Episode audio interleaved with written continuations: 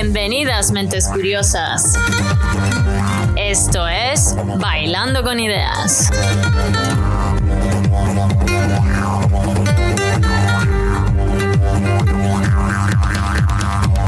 Desde Australia con vosotros, la doctora Carmen Salvador. Os invito a escuchar un cóctel de entrevistas mixto con científicos, mentes fascinantes, emprendedores y corazones valientes. Descubramos esas ideas que han cambiado nuestro mundo, cómo hoy impactan nuestras vidas y cómo en un futuro expanderán nuestros horizontes. Bueno, al lío que el tiempo se pasa y la vida no espera.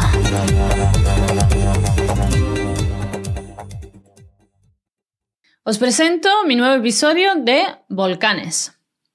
Primero, por supuesto, quería mandar todo mi apoyo y ánimo a todos los ciudadanos de la isla de La Palma en estos momentos tan duros. Y también valorar la ayuda a aquellas personas que están ayudando muchísimo a las personas afectadas. Gracias al conocimiento científico y su pronóstico, afortunadamente, la erupción de La Palma no ha causado ninguna pérdida de vidas humanas. La lava de un volcán destruye todo a su paso. No podemos hacer nada para parar la fuerza destructiva de la madre naturaleza. Pero, bueno, no nos olvidemos que este es un ciclo de destrucción pero también de creación de nuestra Tierra, ya que su actividad geológica y bioquímica generan los ingredientes necesarios para la vida. Las islas Galápagos, Hawái, Fiji, las Islas Canarias son un ejemplo de la creación y belleza que estos pueden generar. En este episodio os invito a escuchar mi conversación con la doctora Teresa Ubide Garralda. Teresa es vulcanóloga, le apasiona comprender cómo funcionan los volcanes e investigar qué provoca su erupción. Es profesora titular de vulcanología en la Universidad de Queensland, en Australia. Tiene su propio grupo de investigación donde investiga sistemas volcánicos de todo el mundo, combinando observaciones de campo y microscopía con técnicas de laboratorio avanzadas. Afirma que comprender los procesos que llevaron a erupciones en el pasado es la clave para pronosticar cómo se comportarán los volcanes en el futuro.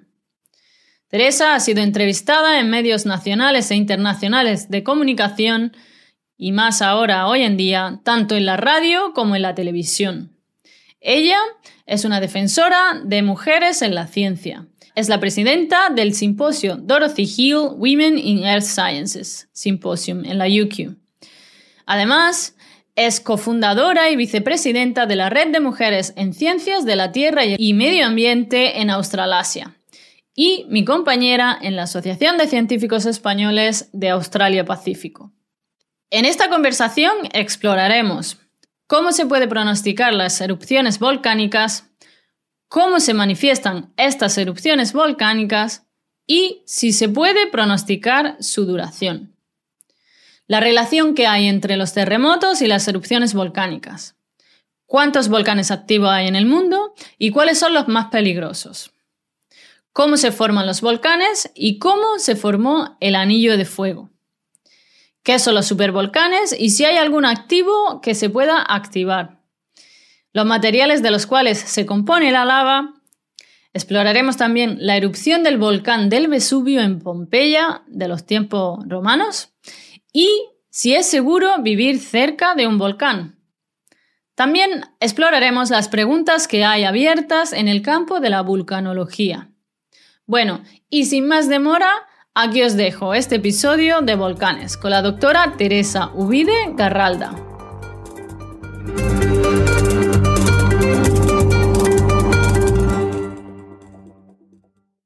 Bueno, bienvenida Teresa Ubide Garralda. Bienvenida Bailando con Ideas. Un placer, muchísimas gracias por hacer el hueco, que sé que estos días está muy ocupada.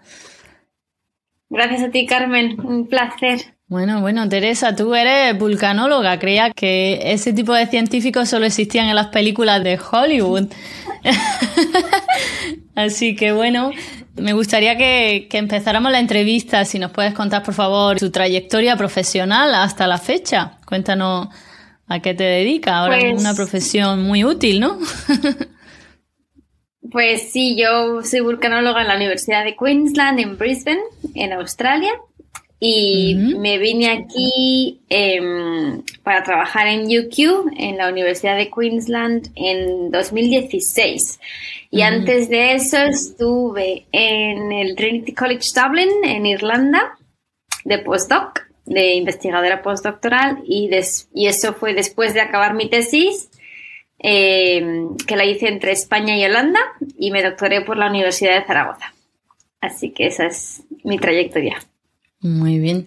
Y ahora aquí tienes tu propio grupo de investigación, ¿no? Sí, sí, me siento muy afortunada. Tengo un grupo estupendo eh, con bastantes estudiantes, predoctorales, también de fin de carrera, eh, un investigador postdoctoral y tenemos un laboratorio muy chulo en el que interrogamos eh, las rocas volcánicas para sacar tanta información como nos es posible sobre que es lo que lleva a los volcanes a entrar en, erupción. Bueno, el volcán de La Palma continúa emitiendo lava y material piroclástico desde hace ya casi 10 días, ¿no? 9 o 10 días. ¿Cómo? Y bueno, he visto que publicasteis un artículo una semana antes de que el volcán entrara en erupción. ¿Cómo pronosticasteis esta erupción de La Palma una semana antes de que, que sucediera? Cuéntanos un poquito esta batalla. Bueno, nuestro estudio es solamente una pieza más que se añade a un puzzle enorme de, conocimiento sobre cómo funcionan los volcanes como los de las Canarias, que se llaman de punto caliente o hotspot en inglés. Mm. Entonces, em, lo que nosotros hicimos fue investigar para empezar las lavas del Hierro, la isla canaria que está justo al sur de La Palma y de ahí lo que encontramos lo, también lo investigamos en otras islas canarias y otras islas volcánicas de punto caliente a nivel global, por ejemplo Hawái. Y lo que vimos fue que en este tipo de islas nosotros sabemos que en estos volcanes de isla oceánica de punto caliente el magma proviene de profundidades bastante altas bajo nuestros pies, pues eh, en, dentro del manto terrestre a al menos 60 kilómetros de profundidad bajo la superficie. Pero lo que nosotros descubrimos es que ese magma, esa roca fundida, eh, se filtra significativamente en su camino hacia la superficie y entonces alcanza un punto crítico de propiedades eh, que son óptimas para entrar en erupción a una profundidad pues de unos 10 a 15 kilómetros en las Islas Canarias, en la base de la corteza terrestre. Esos 10-15 kilómetros son, son profundos, pero son mucho menos profundos que los 60 de los que viene el magma, ¿no? Entonces, lo que es muy interesante es que este punto crítico en el que el magma adquiere menos densidad y más contenido en gases, que lo hacen que suba rápidamente a la superficie, es un poco como cuando abrimos una botella de champán, eh, ocurre a la profundidad a la que en La Palma se detectó un enjambre sísmico una semana antes de que entrase en erupción. Es decir, de acuerdo con nuestro estudio, em, vemos que la idea esa de encontrar un enjambre o seismicidad, terremotos a una profundidad de 10-15 kilómetros puede que esté indicando que el magma llega a ese punto crítico de entrar en erupción. Y eso es justo lo que pasó en La Palma y también lo que pasó en el Hierro, que es la última erupción anterior a La Palma en las Canarias, hace 10 años, que la erupción estuvo precedida de tres meses de terremotos que venían de esa profundidad crítica de 10-15 kilómetros. Entonces, digamos que nuestro estudio añade una pieza al puzzle de la, comprensión de los volcanes y quizá nos dice que si detectamos movimiento de magma a esa profundidad, es posible que el magma esté alcanzando ese punto crítico que lo lleva particularmente eh, frecuentemente a entrar en erupción. y bueno, todas las erupciones están precedidas de movimientos sísmicos. ¿O no tiene por qué? Eh, esa es una gran pregunta. Los movimientos, la seismicidad, los terremotos se pueden generar porque el magma, eh, a medida que sube hacia la superficie, se hace hueco, ¿no? Y separa las rocas que tiene a su alrededor. Y eso es lo que genera los terremotos. Por eso los terremotos son tan buenos indicadores del ascenso del magma. Porque el magma está empujando las rocas y generando esos eh, terremotos, ¿no? Pero no todos los terremotos se tienen por qué generar por, el movimiento de magma y no todo el movimiento de magma genera terremotos. Entonces, em, por, ejemplo, si el magma está extendiendo por una zona que está ya fracturada, puede que, ascienda sin generar demasiada sismicidad. Claro, no y también puede haber sismicidad por otros eh, motivos, perdona, sí, eso es. Entonces, pero bueno, es, cierto que los terremotos son súper útiles porque lo, habitual es que el magma se haga espacio y haciendo ese espacio genere esos terremotos.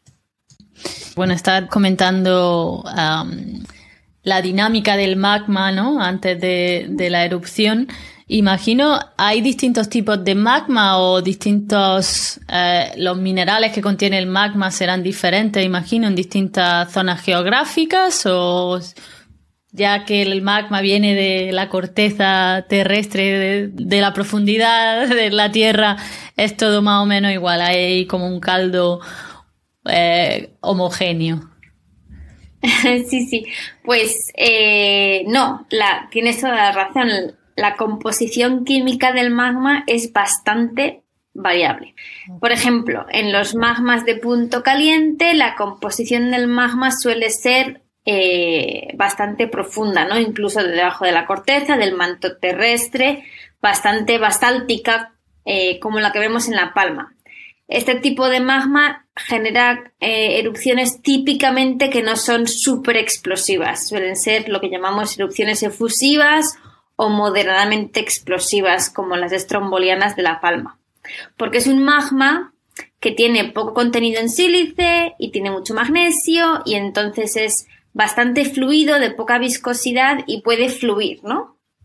Y sin embargo, en otras zonas de volcánicas, ah, y luego podemos eh, discutir porque algunas zonas volcánicas generan unos magmas y otras otras, Em, en otras zonas volcánicas podemos tener magma de composición distinta, por ejemplo, en el cinturón o en el anillo de fuego del Pacífico. En este tipo de volcanes muchas veces lo que tenemos son magmas que tienen mucho más contenido en sílice y por tanto son más viscosos. Y como son más viscosos, no permiten que el gas del magma salga. Y entonces el gas acumula presión, acumula presión, acumula presión y explota. Y entonces generan erupciones muchísimo más explosivas. O sea, la composición del magma es crítica para, para, generar un tipo de erupción u otra. Es un poco como si hubiera, abrieras una botella de vino tinto o una botella de champán. Eh, la composición del, de la bebida es distinta y el champán explota y el vino tinto fluye. claro, las propiedades físicas eh, influyen. ¿Y mm, cómo se manifiestan las erupciones volcánicas? Acabas de mencionar el tipo de erupción que, hay en La Palma y, y la, ¿cuál, has dicho antes? ¿Las que eran así más suaves? ¿O ¿Qué número de erupciones volcánicas hay? Hay bastantes tipos de erupciones volcánicas, pero lo principal es que hay erupciones efusivas, tranquilas, en las que la lava ya fluye, y erupciones explosivas que generan muchísimo más riesgo. y luego están un poco entre medio las moderadamente explosivas. Pero digamos que la palma en la que tienes un magma de poca viscosidad es del tipo de abrir una botella de vino tinto. Es decir, relativamente tranquila. Eh, como es estromboliana, tiene un poquito de componente explosivo, pero bastante poco. Eh, sin embargo, erupciones del cinturón o al anillo de fuego pacífico pueden generar muchísimos problemas. Por ejemplo, el Pinatubo en los años 90, ¿no? En las Filipinas. Entonces, eh, sí, la composición del magma es crítica. ¿Y cómo podéis predecir que, mm, bueno, pronosticar que un volcán pueda entrar en erupción?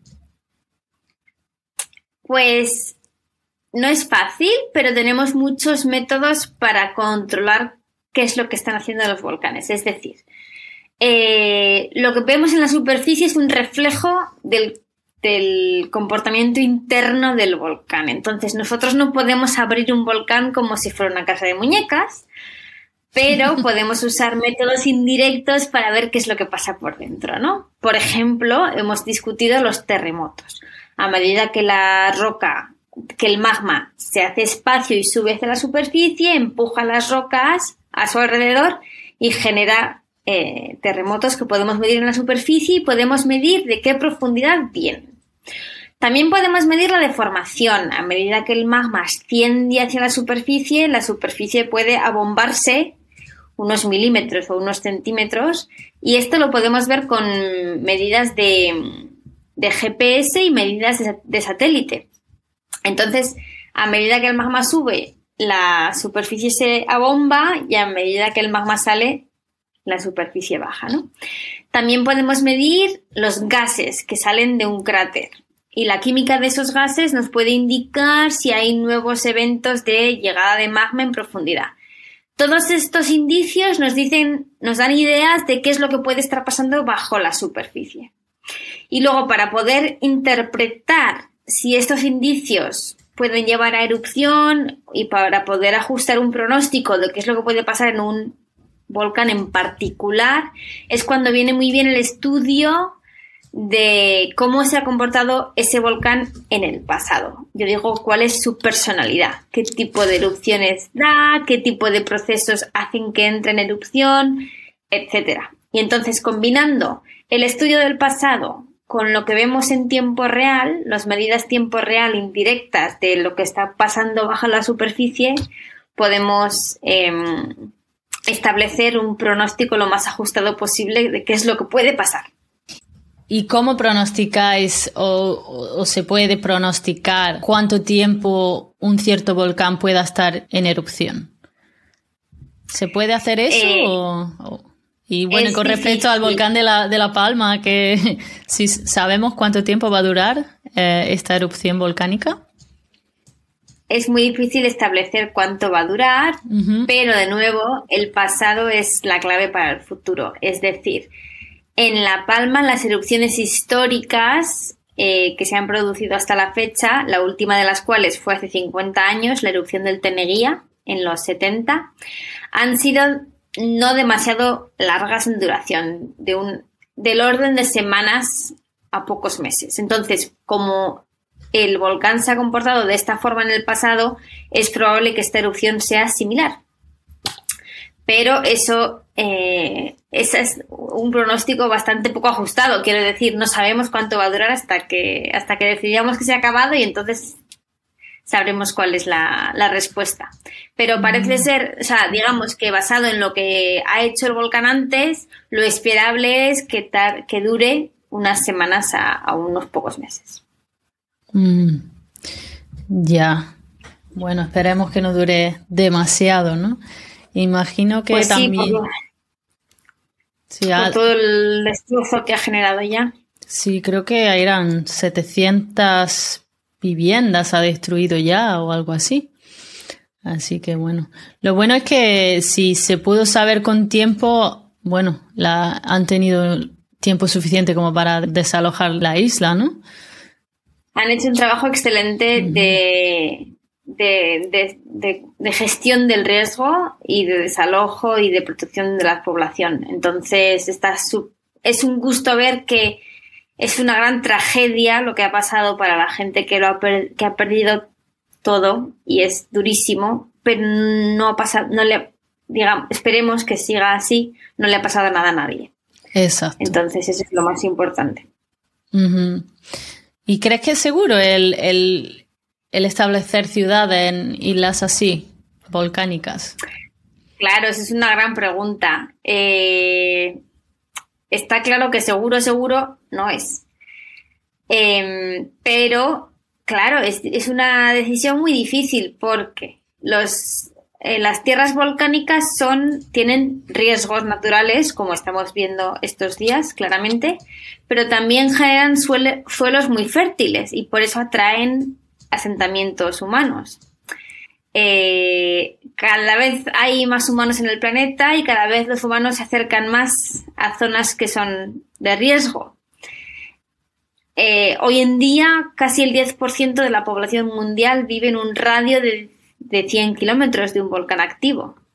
Entonces, si, claro, si se tiene en cuenta la peligrosidad volcánica cuando se establecen planes de construcción en zonas volcánicas, pues eso es ideal.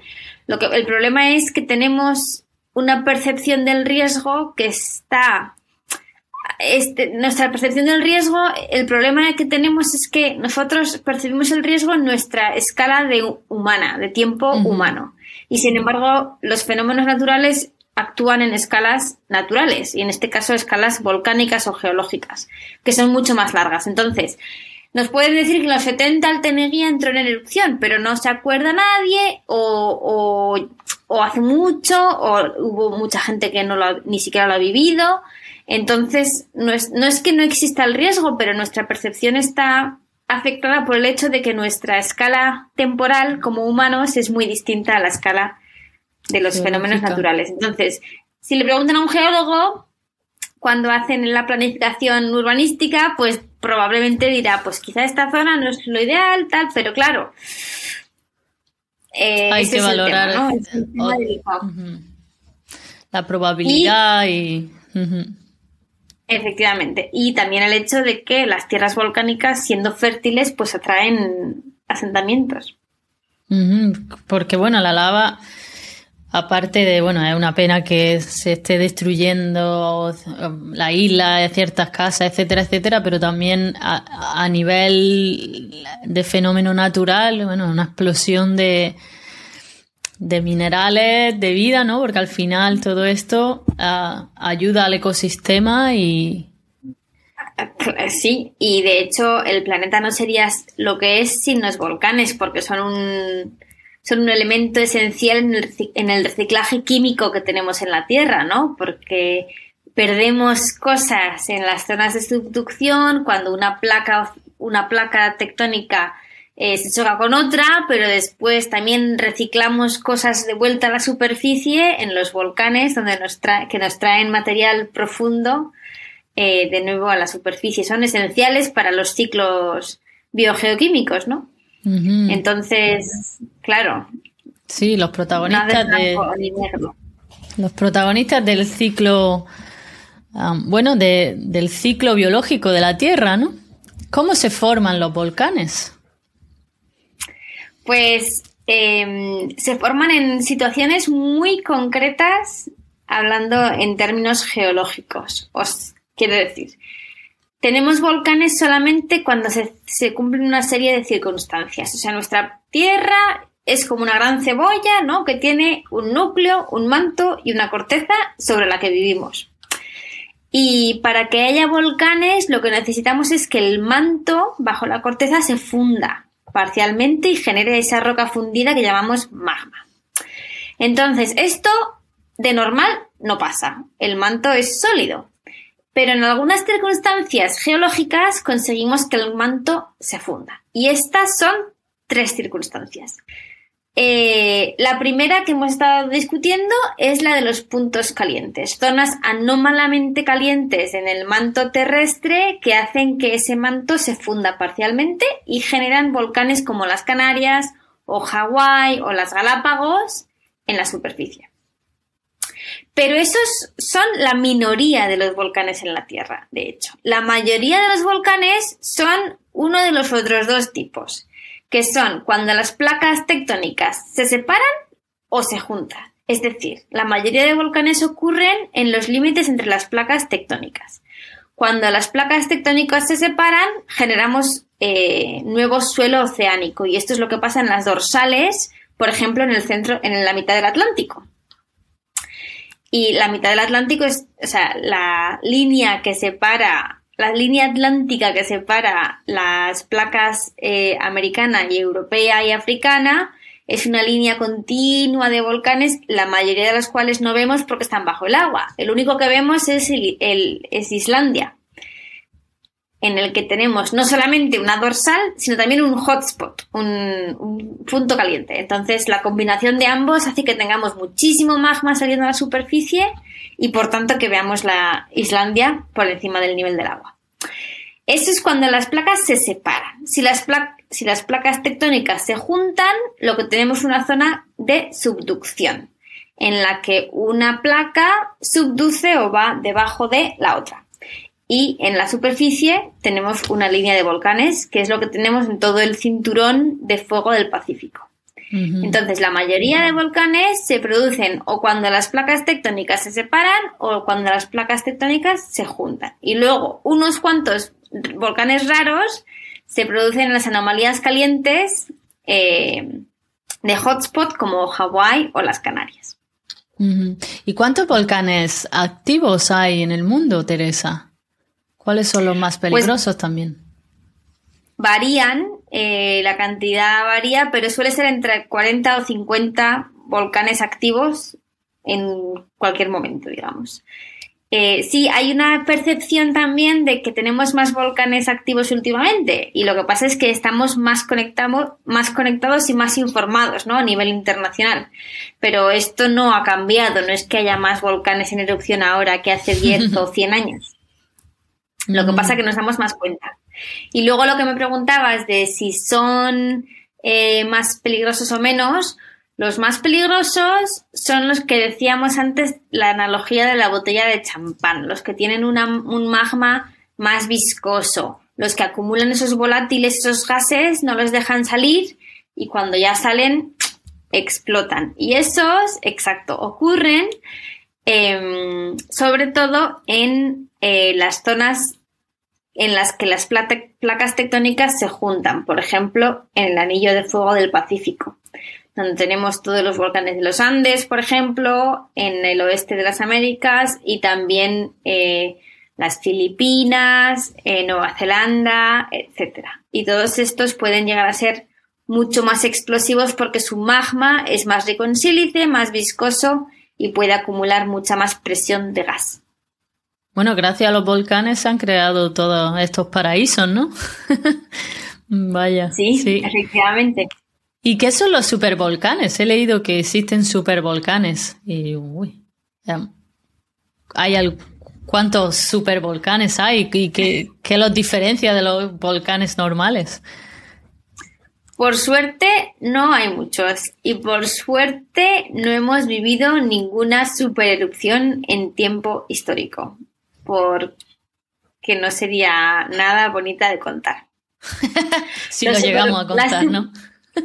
Eso es. Eh, no, las super, las supererupciones generan un volumen de magma enorme y erupciones súper explosivas. No queremos, o sea, esperemos que no pase, pero pasará. Lo que pasa que, de nuevo, pasará a una escala temporal que probablemente no sea la de nuestra vida. Eh, pero sabemos que se han producido porque tenemos el registro geológico de esas erupciones. Es decir, aunque nosotros no hayamos visto una supererupción, tenemos eh, depósitos volcánicos de, una, de erupciones que cubren eh, superficies que son tan grandes que sabemos que el volumen de magma emitido era enorme. Por lo tanto, de esa forma sabemos que existen o que han existido y que existirán las supererupciones, aunque por suerte no las hayamos visto. Imagino que lo que estudiáis ahí es la, composición de minerales que hay en, la Tierra. Se hacen, se pueden hacer, claro, en vulcanología, cuando estudiamos el pasado como clave para el futuro, ¿no? Eh, podemos estudiar un montón de cosas. Por ejemplo, podemos decir, vamos a intentar establecer eh, la dispersión del material volcánico de cierta erupción, ¿no? Por ejemplo, uno de los volcanes que ha generado supererupciones en el pasado es Yellowstone, en Estados Unidos. Entonces, eh, se hace trabajo de campo para establecer todos los materiales volcánicos que han venido de esa erupción dada y entonces se dice, vale, pues si toda esta zona está cubierta de este espesor de material volcánico, podemos calcular que el volumen total de material emitido cuando fuera la erupción fue de tanto. Eso es una cosa que podemos hacer. Otra cosa que podemos hacer es, como decías tú, estudiar las rocas en sí y sus minerales. Y eso es lo que hacemos en nuestro equipo, en UQ, por ejemplo, y mucha otra gente en otras partes del mundo, ¿no? Lo que hacemos es recoger muestras de roca y de sus minerales de erupciones pasadas y establecer, interrogarlas en el laboratorio, establecer qué tipo de procesos han llevado a ese volcán a, entrar en erupción en el pasado y por tanto qué tipo de procesos probablemente eh, harán que entre en erupción en el futuro. Es decir, cuál es la personalidad de ese volcán y cómo es probable que se comporte en el futuro. Hablando del pasado, me viene a la cabeza el, volcán del Vesubio, ¿no? De la erupción en, bueno, en Pompeya, que se ven las, bueno, he visto alguno que otro documental en los cuales se ve la gente petrificada, ¿no? ¿Y qué pasó con el volcán del Vesubio? Fue tan repentino que la gente, pues eso, se quedó ahí sin poder echarse a correr o, moverse a otros, a otros sitios, porque, bueno, lo primero que se me viene a la cabeza es que en eh, la Tierra a lo mejor crujiría o a lo mejor daría indicaciones de que hay algo que, que está empezando a activarse, ¿no? Sí. Eh, Italia, eh, que es donde está el Vesubio, es un país que tiene bastantes volcanes activos y están súper preparados para esto porque eh, pueden generar muchos problemas. Por ejemplo, el Vesubio está situado muy cerca de la ciudad de Nápoles y como comentabas, en el año 79 tuvo una erupción que arrasó las ciudades romanas que había en su momento, entre ellas Pompeya. Entonces, eh, los estudios de esos productos de esa erupción han, revelado que la erupción duró muy poco, un par de días probablemente, y fue muy, muy destructiva. Entonces, em, no es que no hubiese indicios, parece ser que hubo terremotos que, que, que fueron previos a la erupción, pero como en estas zonas volcánicas no es tan raro que haya terremotos, quizá eh, hay una percepción del riesgo eh, que es más baja de porque tampoco sabes, o sea, estamos acostumbrados, aquí siempre hay terremotos, pues no pasa nada. Y resulta que lo que pasó es que en dos días hubo una, una erupción em, muy fuerte en el Vesubio y, y arrasó Pompeya y otras, otros, otras ciudades romanas. Entonces, lo que Ocurrió, bueno, de hecho, esta erupción es la que da nombre a las erupciones de tipo pliniano, porque fue descrita por Plinio el, Plinio Joven, eh, que era el sobrino de Plinio el Viejo, que falleció intentando rescatar a la gente de, oh. Pompeya. Entonces, gracias a sus descripciones, las del joven, tenemos eh, sabemos cómo son las soluciones plinianas, pues por eso se llaman así. Y simplemente, básicamente hay dos fases. La primera fase es una fase en la que toda la presión que se ha ido em, que se ha ido acumulando en el volcán se libera y se genera una nube eruptiva enorme que es muy vertical y tiene una parte superior que, que, se, que es plana, ¿no? Es como si fuera un gran champiñón o un paraguas.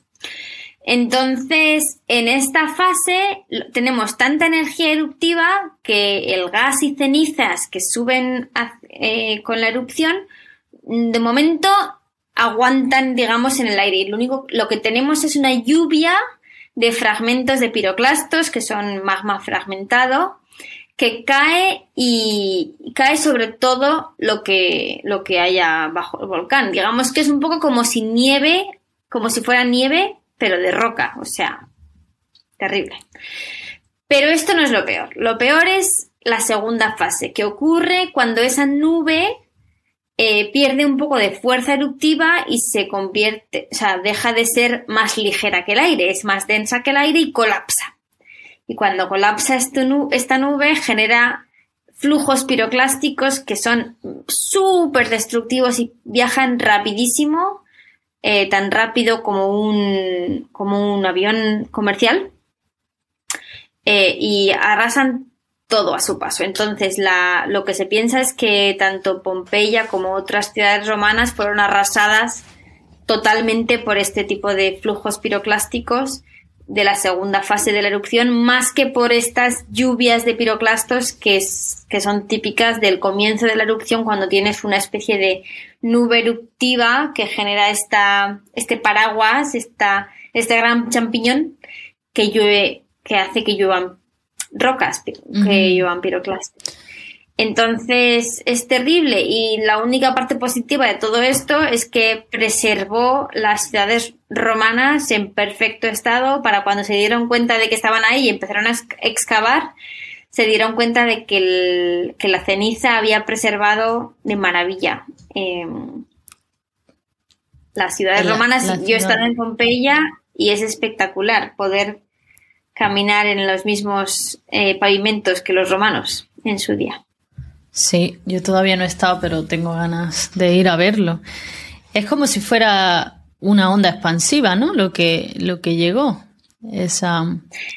Es un flujo que es como una especie de nube densa de gas y ceniza y piroclastos y de todo que baja y suele, suele canalizarse por valles porque es una especie de... se comporta un poco de manera fluida, ¿no? Aunque sea una mezcla de gas y de, roca. Entonces se, se, concentra en valles y por los valles arrasa todo lo que ve a su paso. Eh, por ejemplo, eh, erupciones recientes que han dado tipo que han dado lugar a este tipo de, de nubes tenemos varias, entre ellas, por ejemplo, la de Unzen en Japón en los 90, que, o sea, fue, hay vídeos en YouTube y cosas así, que se ve la nube piroclástica arrasando, digamos, todo el valle y tienen un poder destructivo enorme. Estos días en La Palma estamos viendo que las lavas engullen todo lo que eh, encuentran a su paso, pero no es este tipo de nube ardiente que arrasa todo a, un, a una gran velocidad, es que además son rapidísimas, pues eso, más como un avión comercial. Em, y al final hacen un depósito, te dejan todo lo que llevaban sobre la superficie, son tremendamente em, destructivas. Ajá, y mm. esto no ha pasado en La Palma ahora, ¿no? A ese nivel. Eh, eso es. Eh, por suerte en La Palma lo que tenemos son erupciones de fusivas a moderadamente explosivas que generan lavas coladas, o sea, digamos que el magma cuando llega a la superficie pueden pasar dos cosas. Una, una cosa que puede pasar es que el magma fluya de manera tranquila, digamos, y genere una colada de lava. Lo llamamos lava. Es un poco confuso porque lo llamamos lava cuando está en la superficie y cuando está dentro de la Tierra es magma, pero es lo mismo. Ok. Eh, o sea, se llama magma dentro de la Tierra y al salir es lava. Entonces genera coladas que son bastante tranquilas. Y lo otro que puede pasar es que si tenemos bastante gas, este gas hace que el magma se fragmente en, fragmentos más pequeños que se llaman piroclastos. Y, y, eso ocurre en las erupciones explosivas. Entonces, en La Palma estos días vemos que hay un poquito de fragmentación porque sí que se están generando piroclastos que están generando conos alrededor de las fisuras que vemos eh, que se han abierto. Pero no son una no es una fragmentación súper intensa que lleve a que se fragmente todo el magma en pequeñas eh, pequeños porciones de ceniza, sino que la mayoría del magma sale como lava, como colada de lava, y, cuando se fragmenta no se fragmenta mucho, no viaja demasiado. Y sin embargo, en las erupciones muy explosivas lo que tenemos es muchísima fragmentación y muchísima dispersión de esos fragmentos.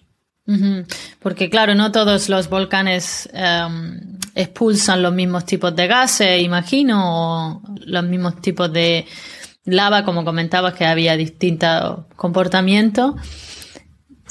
no sé, ¿hay alguna relación con respecto al tipo de volcán y, el tipo de gases que, por ejemplo, expulsan o, ese tipo de Sí, o sea, digamos que cada magmas de diferente composición van a generar erupciones de diferente tipo.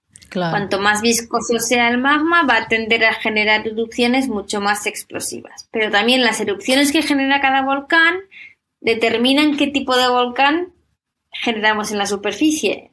Em, por ejemplo, en La Palma tenemos erupciones fisurales que generan un poquito de fragmentación del magma que generando pequeños conos, ¿no?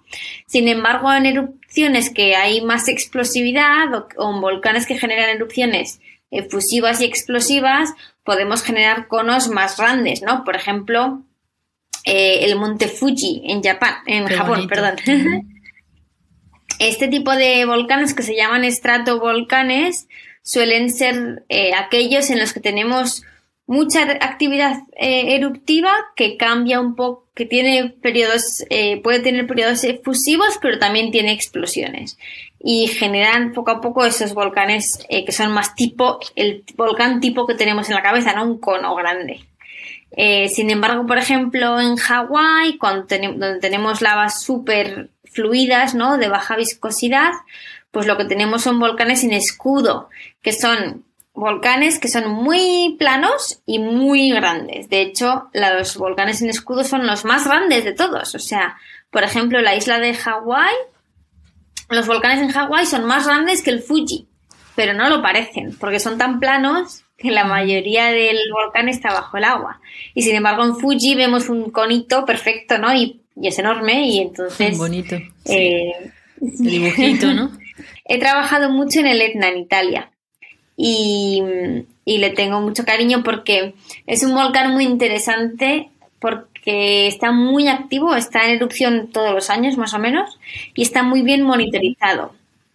Entonces tenemos la oportunidad única, digamos, de complementar nuestro estudio de los productos del volcán, de las rocas y de sus minerales con, con los datos del monitoreo de terremotos, de medidas de gases, de deformación que tenemos en tiempo real. Entonces, eh, es muy interesante poder comparar la información del presente con la información del pasado para poder eh, establecer pronósticos del futuro, ¿no? Entonces, el, el ETNA es muy especial por eso, porque nos da un laboratorio estupendo en el que, sí, establecer este tipo de cosas, pero pero sí, todos tienen un montón de interés. Por ejemplo, ahora La Palma está súper interesante y toda la, comunidad volcanológica mundial está con los ojos puestos en La Palma y además ahora con todos los eh, progresos que hay en el monitoreo, pues se están obteniendo datos que no se han podido obtener antes en las Canarias, por ejemplo.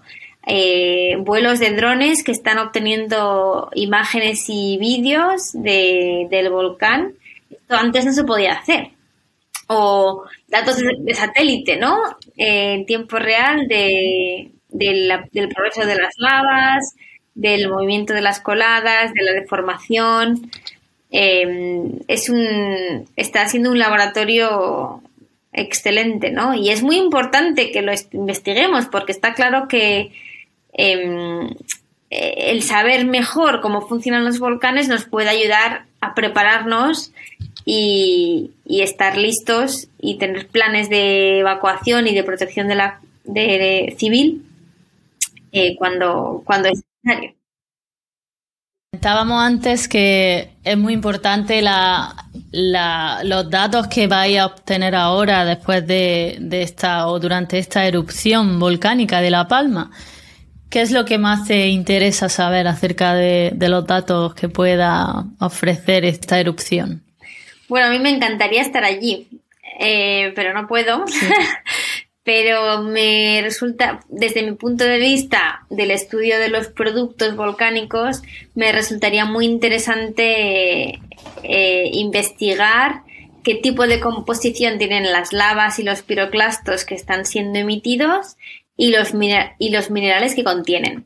Porque los minerales que tienen estas lavas, los cristales, bien, traen mucha información de cómo funciona el volcán por dentro. Es decir, cuando un volcán entra en erupción es muy común que traiga eh, equipaje de dentro del volcán. Estos cristales se han formado dentro de las entrañas del volcán y se reciclan y nos vienen a la superficie como superhéroes, ¿no? Que tienen un montón de información sobre cómo funciona el volcán en su interior. De hecho, funcionan un poco como los anillos de los árboles. Es decir, cuando, cuando se estudian los anillos de los árboles, eh, la idea es que diferentes anillos nos dan eh, información progresiva de cambios de la temperatura eh, a medida que el árbol ha crecido.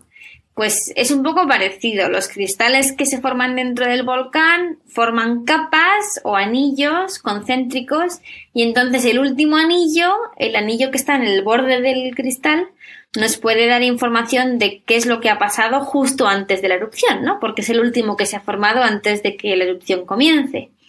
Y los anillos más internos nos, nos, darían información de qué es lo que ha pasado antes de ese, de ese último evento.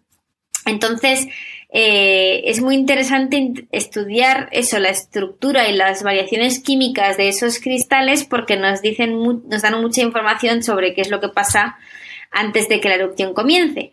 Y pongo esta analogía de los anillos de los árboles porque la gente lo conoce más, pero claro, los anillos de los cristales son mucho más pequeños, o sea, los cristales volcánicos suelen tener el tamaño de un grano de sal o de una lenteja o como mucho un garbanzo. O sea, son mucho más pequeños. Entonces, lo que usamos son técnicas micro, microanalíticas. Por ejemplo, usamos láseres, como los que se usan en las operaciones de oftalmología, para muestrear los cristales, obtener una especie, un, barrer un poco la superficie del, del cristal con el láser y analizar ese polvito, el aerosol, con un espectrómetro de masas que nos da su composición, de forma que podemos establecer imágenes de las variaciones composicionales a medida que el cristal ha crecido. Es decir, construir una historia o reconstruir la historia de eventos que han pasado dentro del volcán antes de que la erupción comenzase.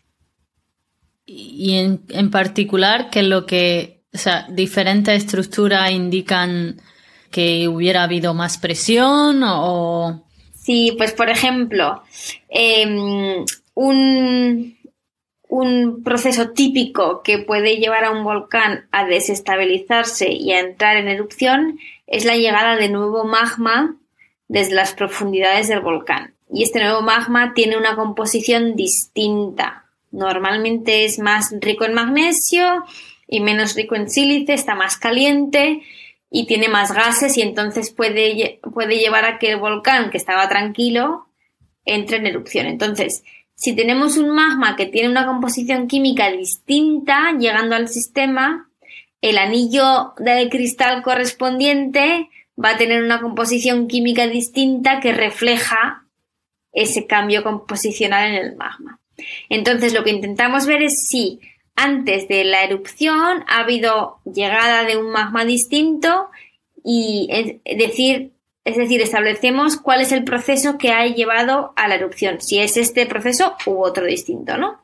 Y una vez que establecemos, vale, ha sido un magma nuevo el que ha llegado y el que ha hecho que el sistema entre en erupción, decimos, vale, pues ahora queremos saber a qué profundidad ha ocurrido eso y con cuánto tiempo ha ocurrido antes de que el volcán entre en erupción. De forma que podemos guiar un poco em, la interpretación de los registros sísmicos de terremotos, ver si esta profundidad es una profundidad de, de peligro en particular y si lo es, cuánto tiempo suele dar el volcán de margen para entrar en erupción una vez que ese proceso se ha producido.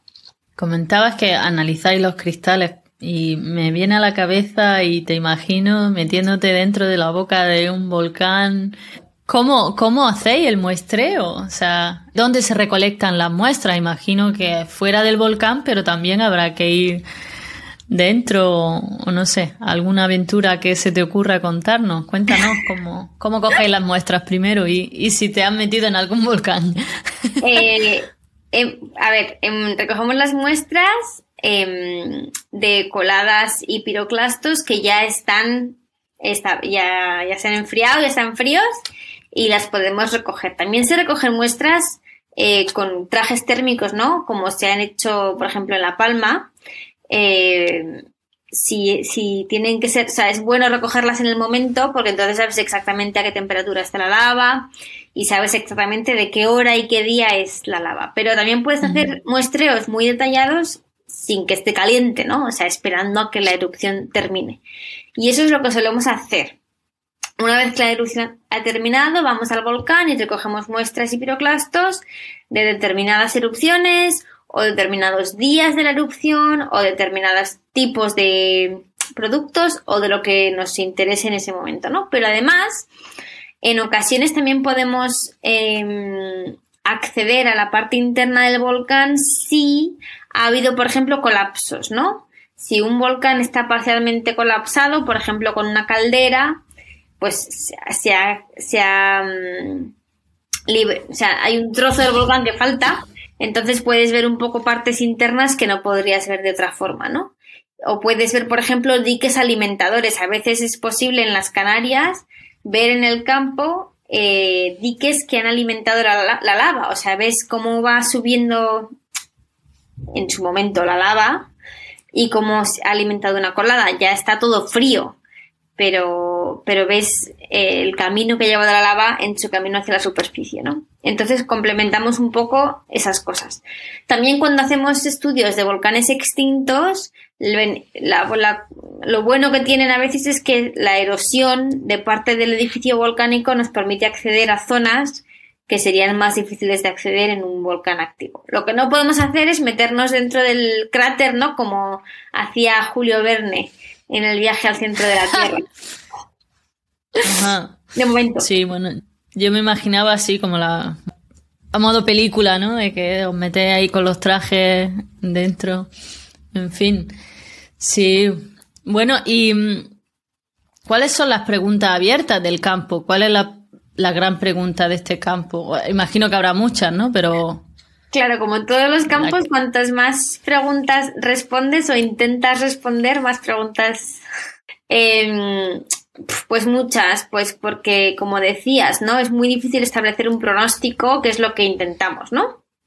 Entonces, eh, cuanto más datos obtengamos y más eh, información eh, reconstruyamos, más cerca estaremos de, poder establecer pronósticos más detallados. Entonces, se mejora en todos los frentes. Los, los, em, la, gente que lleva el monitoreo, la sísmica y la deformación están constantemente intentando mejorar los sistemas de detección del movimiento del magma en profundidad. En nuestro campo, que es el estudio de los productos pasados del volcán, eh, cada vez estudiamos eh, los minerales y, la lava que los envuelve con más nivel de detalle. Eh, establecemos nuevas técnicas, por ejemplo, esto que te comentaba del láser, para, para extraer información que antes no podíamos extraer.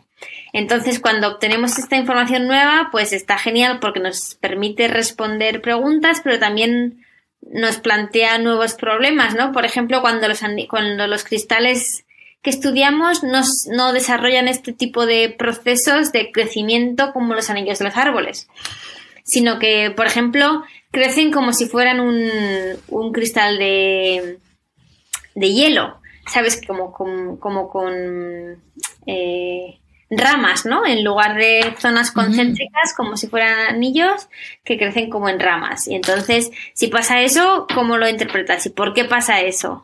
¿Y qué significa para el ascenso del magma? Eh, hay estudios muy detallados sobre eh, la separación de burbujas de gas en el magma, que esto es esencial, ¿no? Porque ese es el momento en el que se abre la botella de champán y sale el magma a la superficie. Em, una cosa que me interesa bastante es eh, intentar establecer cambios químicos en escalas humanas, o sea, em, evolución, las evoluciones del volcán en escala de eh, decenas de años, a escala de años, a escala de meses o semanas o incluso días, ¿no?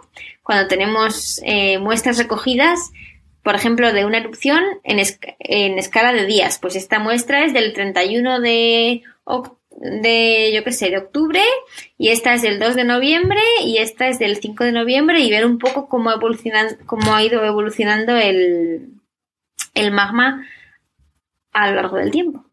y entonces ver cómo eso se ha relacionado con cambios en la explosividad del volcán o el tipo de, material que ha salido, ¿no? Cuánto volumen de magma se ha emitido, etcétera. Entonces, sí, hay mucho que hacer. sí, muy, muy apasionante. Y me preguntaba si, por ejemplo, en el núcleo terrestre, obviamente está eh, es, un eh, es fluido, ¿no? Entonces tenemos las corrientes de convección. Perdón. Sí, tenemos el núcleo, el manto y la corteza. Entonces el magma viene del manto, pero el manto es sólido. Lo que tenemos que hacer es fundirlo. Y solamente lo fundimos en determinadas circunstancias. Si tenemos un punto caliente, si las placas tectónicas se juntan o si las placas tectónicas se separan. y ahí las corrientes de convección, ah, ¿hasta qué punto influyen? las tomáis en cuenta o por ejemplo también se me viene a la cabeza los campos magnéticos, ¿no? Que los campos magnéticos eh, normalmente suelen tener cierta dirección, pero cada X años creo que cambian de repente y hay fenómenos raros, ¿no? Eh, sí, sí, sí. Exacto. Em, las corrientes de convección, vale, el manto es un es un material sólido, pero a escala geológica se mueve y genera corrientes de convección, como tú decías. Entonces, las corrientes de, convección se separan en las dorsales, ¿no? Donde se genera eh, nueva corteza oceánica y vuelven en las zonas de subducción cuando las placas tectónicas se juntan. Entonces, sí que es cierto que esas corrientes, que esas eh, celdas de convección siguen el movimiento de las placas tectónicas, ¿no? Entonces es cierto que esto también eh, está de acuerdo con el con la localización de los volcanes. Lo problema es que como tenemos, como el manto de la Tierra tiene convección, tenemos la idea de que debe ser líquido, ¿no? Y lo que pasa es que se mueve a escala geológica, pero es un sólido. Y se funde allá donde hay volcanes, que es en circunstancias muy concretas, geológicamente hablando. Entonces sí, pero vamos, eh, tienes toda la razón. El, la localización de los volcanes está súper controlada por el contexto geológico, ¿no? Y el hecho de que en esos puntos tenemos fusión del manto. Y si no, no hay volcán. Por eso los volcanes ocurren en, en, zonas concretas y no en otras. Teresa, estás ahora muy ocupada ah, con las entrevistas ¿no? en la tele, eh, haciendo y escribiendo artículos. Los pondré todos en las notas de este podcast para que la gente que tenga interés te pueda ver. También tu, el artículo. Y nada, pues me gustaría preguntarte si te gustaría decir algo antes de terminar a la gente que te escucha. Bueno, me gustaría decir gracias Carmen por la invitación, gracias a los que están escuchando por escuchar y, y yo creo que el, el mensaje principal es saber que, o, darnos cuenta de lo importante que es hacer investigación en estos campos, porque cuando llega el momento de que es esencial para poder eh, prepararnos ante, ante, una erupción y proteger a la población y las infraestructuras, necesitamos tener esa información para poder actuar, ¿no? Entonces, es esencial y no solamente es fascinante, no solamente los volcanes nos dan, reciclan el material en la tierra, no solamente generan suelos fértiles, eh, no solamente generan paisajes preciosos, ¿no? Como decías al principio, islas paradisíacas, también generan riesgos naturales y tenemos que estar preparados y, y para eso necesitamos comprenderlos, entender mejor cómo funcionan por dentro y cómo pueden funcionar en el futuro. Y es que la investigación en volcanología tiene un montón de frentes y todos son importantes. Incluso los volcanes pueden ser eh, la cuna de acumulaciones de elementos que son esenciales para las energías renovables, por ejemplo. O sea que es muy importante seguir la investigación en estos campos para poder estar preparados para lo que nos depara el futuro y para poder comprender eh, cómo funciona nuestro nuestro hogar, ¿no? El planeta. Claro que sí, Teresa. Muchísimas gracias por participar en Bailando con Ideas. Gracias por toda tu investigación y nada, todo mi respeto a la investigación que haces. Bueno, siendo joven, mujer, científica, jefa de grupo, habiéndote ido al extranjero. Así que, bueno, admiro mucho a las mujeres como tú y te doy, te doy las gracias. Tengo la suerte de ser tu compañera, ¿no? En miembro de, de SRAP, de la Asociación de Científicos, que ahí fue donde te conocí y me acuerdo cuando vi esa presentación que hiciste acerca de la investigación que haces y desde entonces pues te tenía en mente y nada, ahora con el, con el fenómeno que ha ocurrido en La Palma, pues no quise pasar esta oportunidad de poder charlar contigo y de aprender de todas estas cosas que, me has contado. Muchísimas gracias, Teresa. Gracias, Carmen. Un honor y un placer para mí. Bueno, y esto ha sido hasta hoy. Espero que hayáis disfrutado de la conversación y lo hayáis pasado estupendamente bien.